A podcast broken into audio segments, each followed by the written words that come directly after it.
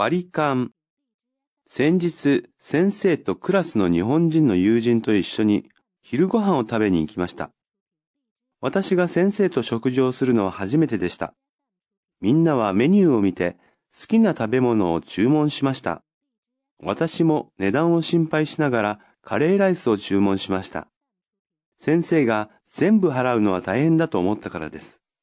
みんなで楽しく食事をした後で一人の学生がお金を集め始めました。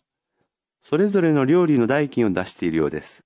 私はちょっとびっくりしました。その時、日本には割り勘という習慣があることを初めて知りました。メニュー、注文、カレーライス、払う、代金を出す、びっくり、割り勘、ごちそう、